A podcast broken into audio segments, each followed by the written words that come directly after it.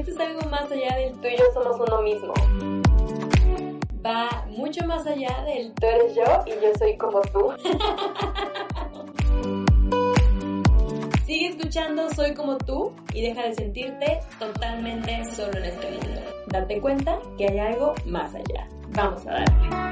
Hola, hola, yo soy Val y soy como tú. Bienvenida, bienvenido, bienvenida a un nuevo episodio de este podcast, a esta nueva temporada, a esta tercera temporada. ¿Pueden creer que ya tengo más de 80 episodios? Es una locura. Yo sé, yo sé que podríamos tener más episodios, sin embargo, pues a veces la vida se atraviesa y una tiene pendientes y una tiene situaciones y a veces no está como a full el ánimo para grabar y tal, pero lo logramos. Estamos aquí en una tercera temporada y esto a mí me llena de emoción total, o sea, de verdad, de verdad, de verdad, de una emoción que no puedo expresarles. Entonces, estoy muy contenta de estar de vuelta, estoy muy contenta de estar frente al micro, frente a la cámara, que ustedes me estén escuchando o viendo y escuchando al mismo tiempo. Eh, de verdad, muchas gracias por todo el amor que le siguieron dando al podcast, aun cuando no había episodios nuevos, porque había gente que iba llegando nueva eh, y que me, me, mandaba mensajes por Instagram y me decía de que vale, apenas encontré tu podcast y wow, y me decía cosas muy lindas y me compartía sus experiencias y sus anécdotas, sus vivencias, y la verdad que se sentía como que súper bonito, me llenaba aquí el corazón de un modo precioso, o sea, de verdad muy hermoso. Entonces, pues sí. Ahora, ya que ya eché como mi speech de bienvenida a esta tercera temporada, vamos a empezar. Eh, quiero empezar con un tema el cual siento que es como muy ad hoc a la situación, porque hoy les quiero hablar sobre el FOMO. ¿Qué es FOMO? FOMO por sus siglas en inglés significa Fear of Missing Out, que en español sería algo así como miedo a perderse de algo. ¿Y, por, qué, por qué digo yo, perdón, que va como muy ad hoc con ahorita, con que regresé y tal. Va muy ad hoc porque lo que más me daba miedo de irme era que me olvidaran. Lo que más me daba miedo de tomarme un descanso durante un tiempo era que la gente no me recordara, que la gente se olvidara de mí, que la gente dejara de escucharme, de verme, que la gente se olvidara del podcast. La verdad, eh, eh, fue un sentimiento medio raro al inicio y yo estaba muy consciente previo a tomarme el descanso que era algo que iba a experimentar y que a lo mejor por el mismo FOMO podía ser que yo fuera como todos los youtubers del mundo y dijera voy a tomarme un descanso y después regresara. Eh, de inicio dije que me iba a tomar dos semanas, me tomé tres, lo cual me hace sentir muy orgullosa de mí misma porque significa que pude vencer el FOMO. ¿Cómo logré vencerlo? Bueno, primero que nada, em, como les digo, afortunadamente me di cuenta de que no fue así, la gente no me olvidó, la gente siguió ahí, me siguió en mis redes, la gente siguió escuchando el podcast y eso fue muy bonito y así. Y, y bueno, creo que estoy empezando a revolver los temas, pero ya saben cómo soy, lo siento. No tengo escaleta hoy también, eso es un error mío. Ya lo sé, perdón. Pero bueno, empecemos mejor como desde el principio, ¿no? Ya les conté el contexto de por qué quiero hablar del FOMO y también porque ha habido varias situaciones en mi entorno que me han demostrado que no todo mundo sabe que existe como tal el concepto, la palabra. O sea, hay gente que dice como, como que sabe el sentimiento, como que le da miedo el, el FOMO, pero no saben que existe algo. O sea, la gente desconoce eh, este término. Entonces, por eso quiero hablar. Ahora, una vez que ya dije este contexto, empecemos. Se dice que el FOMO nació a finales de los noventas por un doctor que se llama Dan algo, la verdad no lo recuerdo. Y no quiero como dictaminar que fue él el que lo escribió, porque por más que busqué más cosas sobre él, solamente me decía su nombre y ya en algunos sitios y no, no me daba más información y dije, lo importante es que existe el término. Entonces, estas personas que han estado investigando como este término del FOMO dicen, y yo creo que dicen bien, que el FOMO nace a partir de que se empiezan a exponenciar perdón, las redes sociales. ¿A qué me refiero con esto? En un inicio de los tiempos, obviamente no nos vayamos hasta la edad precaria donde no teníamos internet, sino ya cuando empezaron nuestros papás y tal, el único modo como de comunicarse, de estar en contacto con los demás, de saber qué estaban haciendo, de saber qué es lo que iban a hacer o tal, era mediante la conversación por teléfono o mediante la conversación personal de frente, ¿saben? No era como ahora, ahora que tenemos nuestros celulares, nuestras computadoras y redes sociales como Instagram, Twitter, Facebook, donde podemos ver qué es lo que está haciendo el otro 24/7, qué está haciendo, con quién lo está haciendo, cómo lo está haciendo, por qué lo está haciendo, en dónde lo está haciendo. Y ese tipo de cercanía, entre comillas, para los que me están solamente escuchando, eh, hasta cierto punto llega a ser bastante nocivo y enfermizo porque les repito, antes nuestros papás, incluso mi misma generación, por ejemplo, yo tengo 28 años, hasta como por prepa más o menos, que fue hace ya un tiempo, hace 10, 11 años, teníamos eh, poca información sobre el mundo. O sea, me refiero a sobre el mundo que nosotros queremos, admiramos, tal, ¿no? Nos, nos informábamos o nos enterábamos sobre qué hacen nuestras celebrities favoritas por la televisión, por las revistas, por los periódicos, por la radio. Pero no lo seguíamos. Apenas empezaba esto de las redes sociales como tal de un modo fuerte. Y ahorita ya lo tenemos todo a la mano. ¿Y qué pasa? Que eh, de inicio la gente podía hacer y deshacer lo que quisiera sin que el resto del mundo se enterara. Pero ahora es como, por ejemplo, yo, ¿no?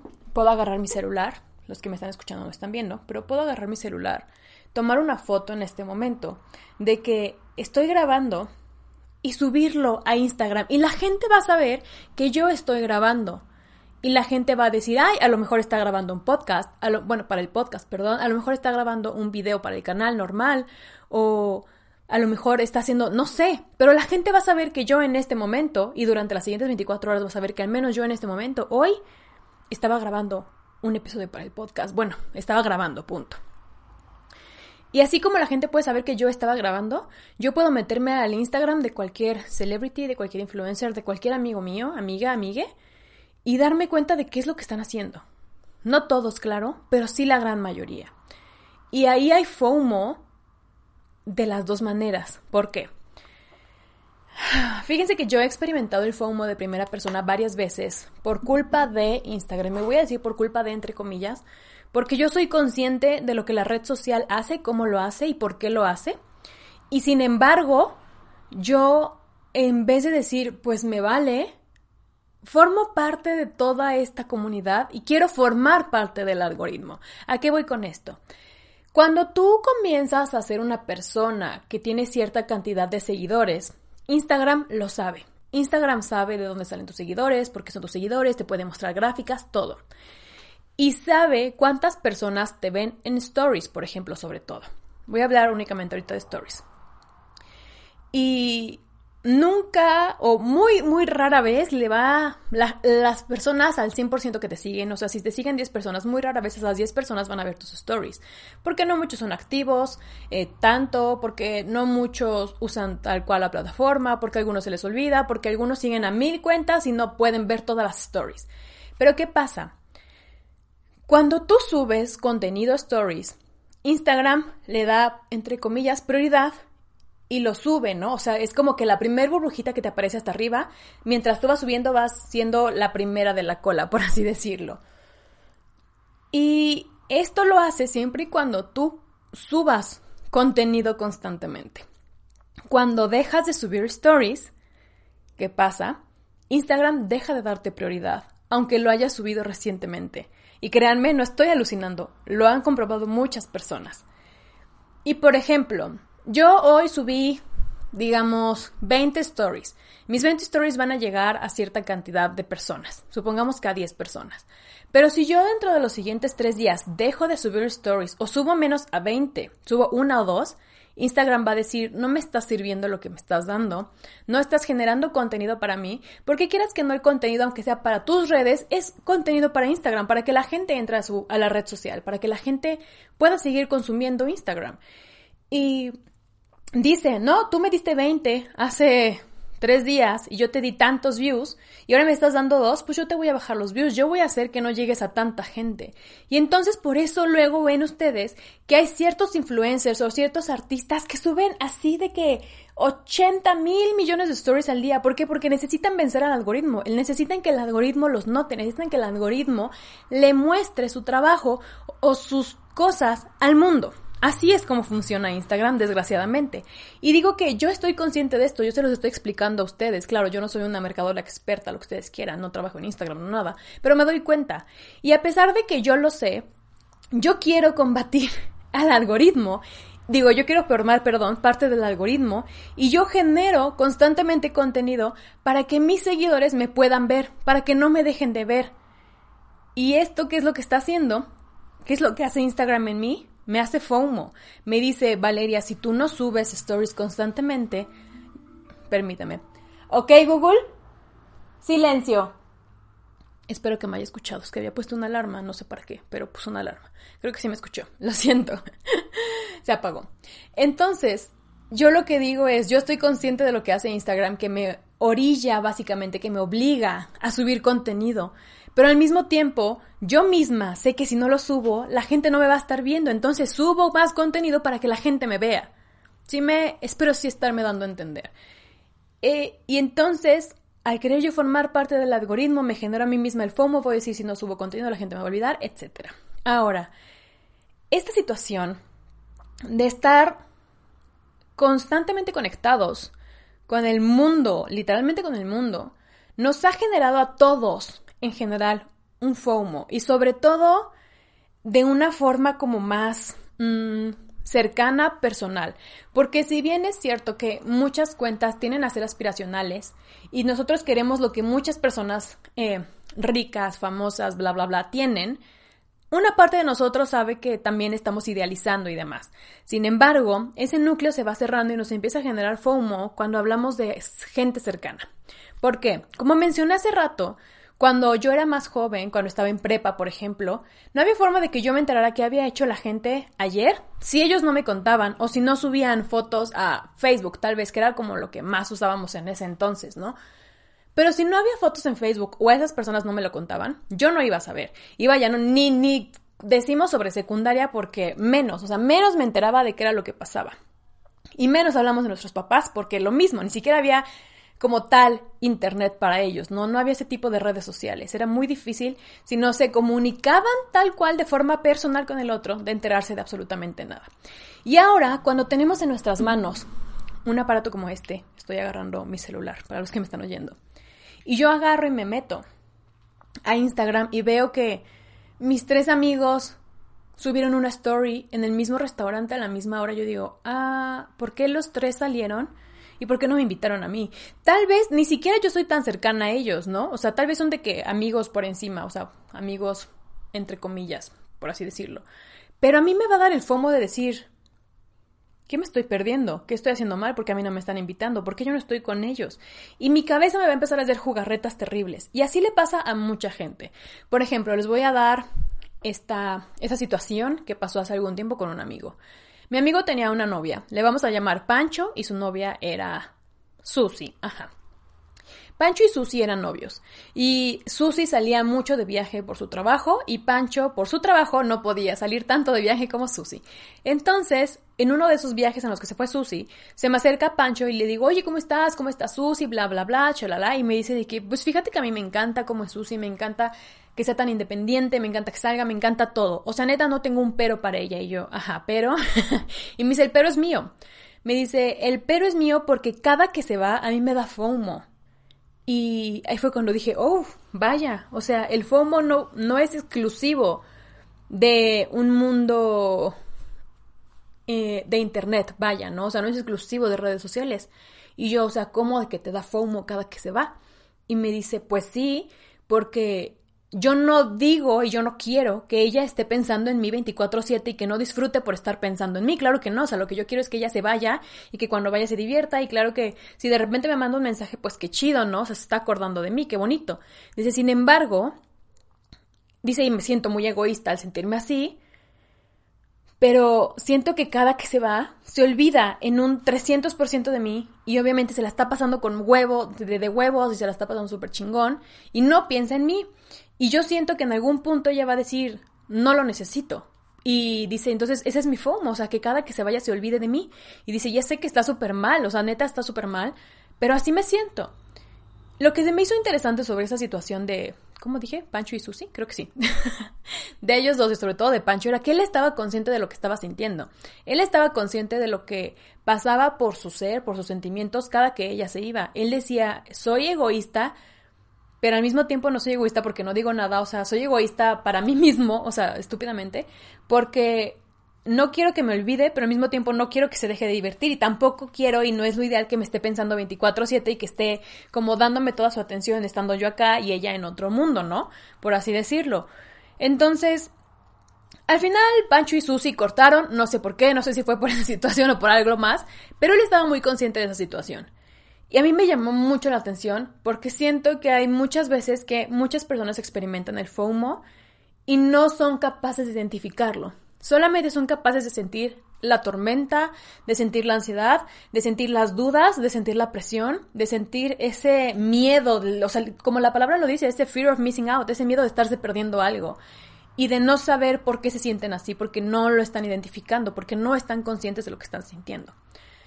La situación más cercana que he tenido sobre esto, y también por lo cual quise como tratar el tema, es porque vamos a dar otra vez nombres inventados Vamos a llamar Jaime.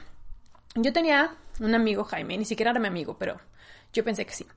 Entonces, conocí a mi amigo Jaime y durante muy poco tiempo previo a ser amigos, por así decirlo, entre comillas para los que no me están viendo y nada más están escuchando. Y Jaime tenía otros amigos en común conmigo, otros amigues. Y les digo, literal teníamos muy poco de conocernos, pero Jaime me hizo sentir que éramos muy, muy cercanos, muy amigos, que teníamos una conexión bien chida. Y neta, estoy hablando de amistad, o sea, no piensen en otra cosa, please, no se hagan chaquetas mentales, no nada, de verdad estoy hablando puramente de amistad. Pero Jaime de repente me empieza a involucrar demasiado como como en no no su vida, o sea, porque en realidad no me involucraba en su vida, ¿cómo puedo decirlo? me quería involucrar de maneras negativas a todo lo que él se estaba perdiendo, pero yo no lo estaba notando. Entonces, por ejemplo, yo tenía acceso a cierta información y situaciones en mi entorno a las cuales Jaime ya no podía tener acceso. Yo tenía información a cierta información y detalles sobre personas que formaban parte de mi entorno y ya no formaban parte del, parte del entorno de Jaime.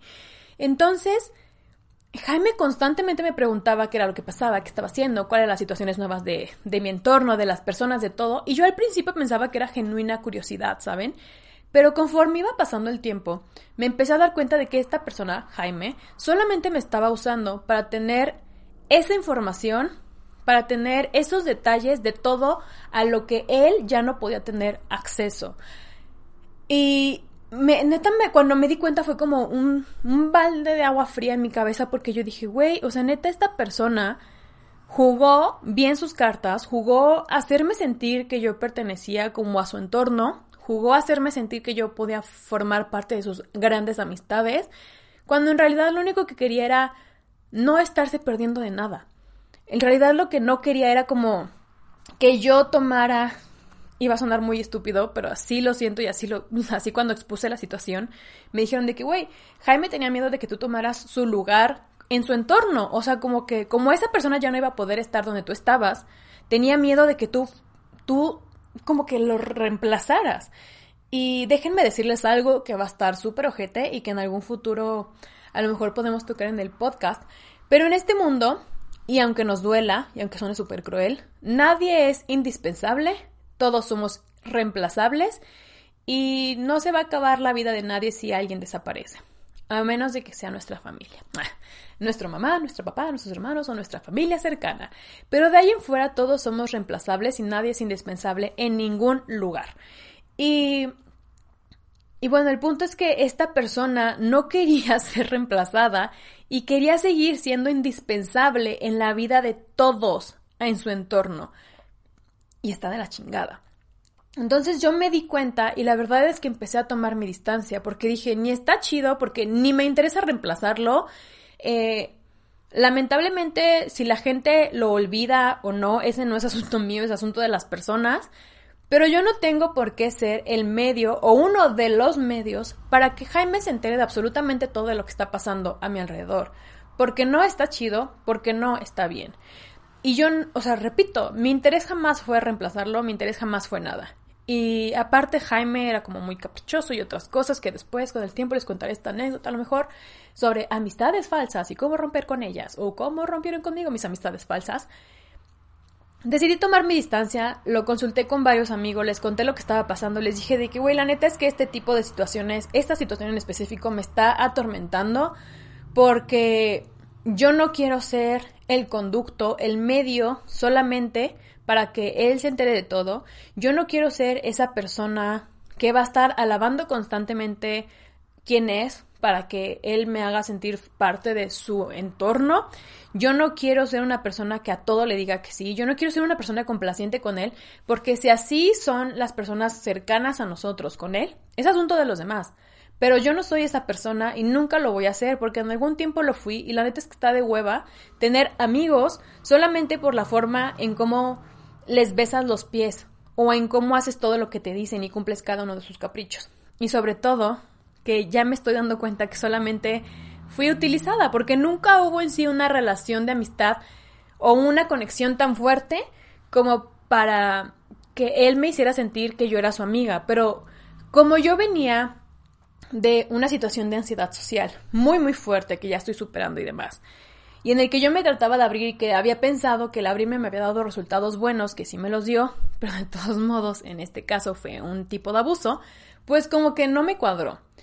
Y cuando me di cuenta de que solamente me hablaba por FOMO, de ser olvidado, de ser reemplazado, de estarse perdiendo algo que ya no podía tener acceso, sentí de la verga y dije, toma mi distancia, punto, y ahí acabo.